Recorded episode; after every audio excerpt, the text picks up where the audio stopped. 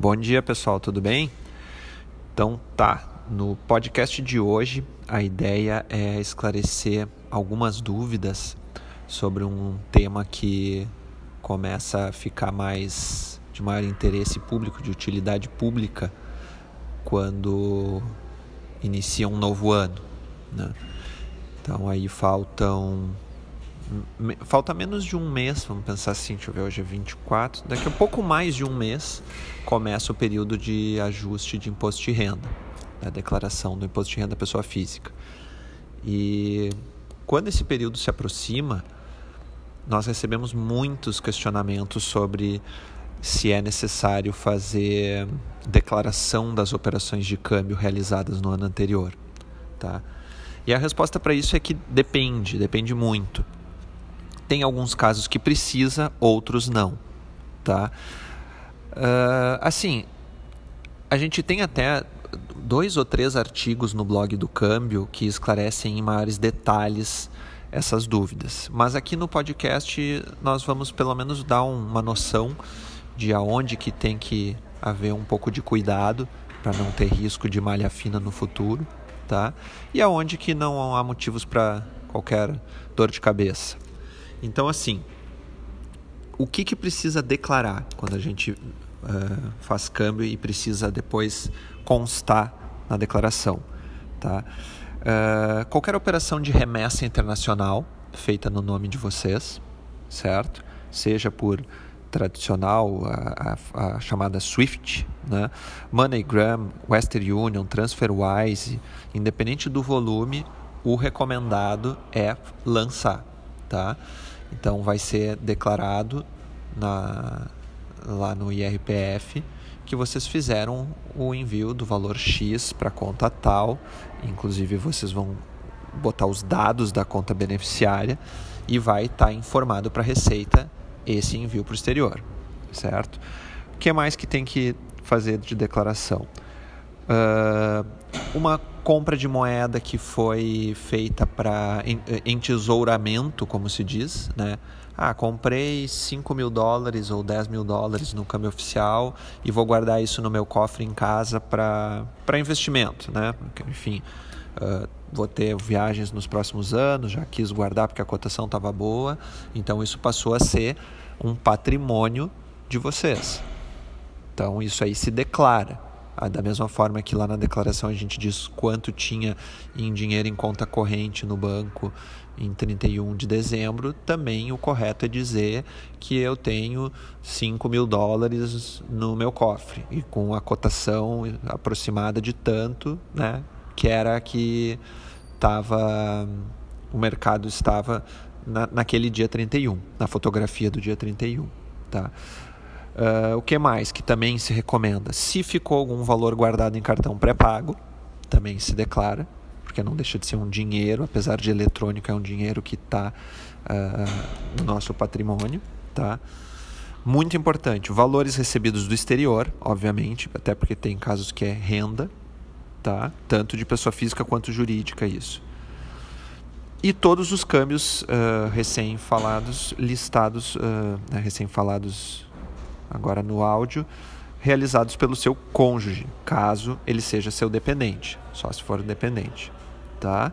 Isso é só para dar uma noção das situações que, que são recomendadas à declaração. Agora, então, mas para qual tipo de câmbio não precisa declarar? Não, não é necessário sequer se preocupar com o assunto, tá? Uh, compra de moeda que foi feita para uma viagem e foi gasta na viagem, então foi com o objetivo de lazer. Tanto que para isso se chama nas casas de câmbio e corretoras é, é, é o câmbio feito dentro daquele limite chamado de câmbio eventual. Então existe um limite pré-autorizado por todas as corretoras para cada CPF uh, ah, para que qualquer um possa fazer operação de câmbio, de compra de moeda estrangeira e fazer as suas viagens a lazer. Tá? Independente do que se tem de, de bens declarados, de receitas, de, de pessoa jurídica, enfim, prolabore, uh, nada é necessário apresentar para ter esse câmbio eventual autorizado. Então, tudo que se compra dentro dele e depois se gasta na viagem, não é necessário declarar, tá? Também mesma coisa para cartão pré-pago, enfim, comprei mil, dois mil, três mil dólares num cartão pré-pago, fui viajar e gastei tudo, não, não há necessidade de declarar, tá? E assim como os câmbios do, do cônjuge que, que não é seu dependente, não há motivos para preocupação quanto a isso, tá? Então, uh, fica essa dica, assim, essas dicas resumidas, para que não, não, não haja uma preocupação sem necessidade com a receita para quem está ali sempre apenas fazendo as suas operações de, de moeda estrangeira para fazer viagens, por mais que viajem com uma certa frequência. Quando a pessoa compra uh, a moeda e gasta, isso não tem nada com, nada com relação a, a bens, uh, né, enfim, ativos que estão sob nossa posse e também não, não tem a ver com renda. Então, essa preocupação não precisa existir. Tá? Só que aí é que tá, por isso que é importante que a pessoa sempre realize câmbio oficial. No momento em que a gente está respeitando os limites de câmbio eventual do câmbio oficial, uh, nós não estamos comprando moeda excessiva que possa daqui a pouco ligar um alerta no Banco Central ou na Receita Federal. Tá? Se a pessoa faz diversas compras de moeda, grandes volumes de dinheiro, e isso daí sim chama atenção, por mais que se deseje gastar tudo numa viagem, isso pode em algum momento chamar atenção da receita e aí cair numa malha fina. Tá?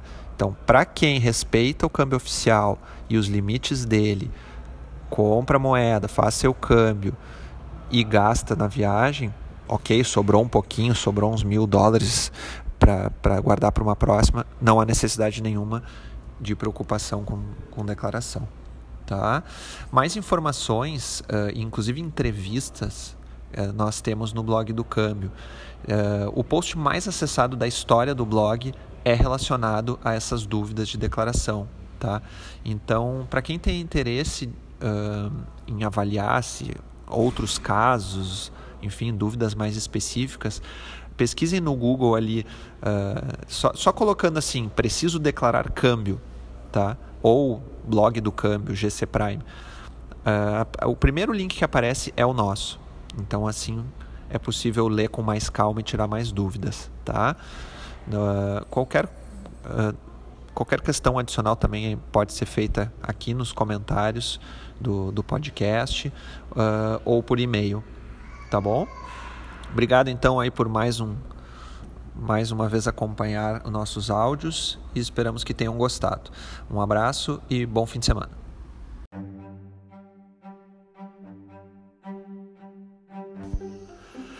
Este podcast é um oferecimento de Free Viagens e Intercâmbio, Chip Mais Sim Travel, Candiota Operadora e Ivan Pons Moda Masculina.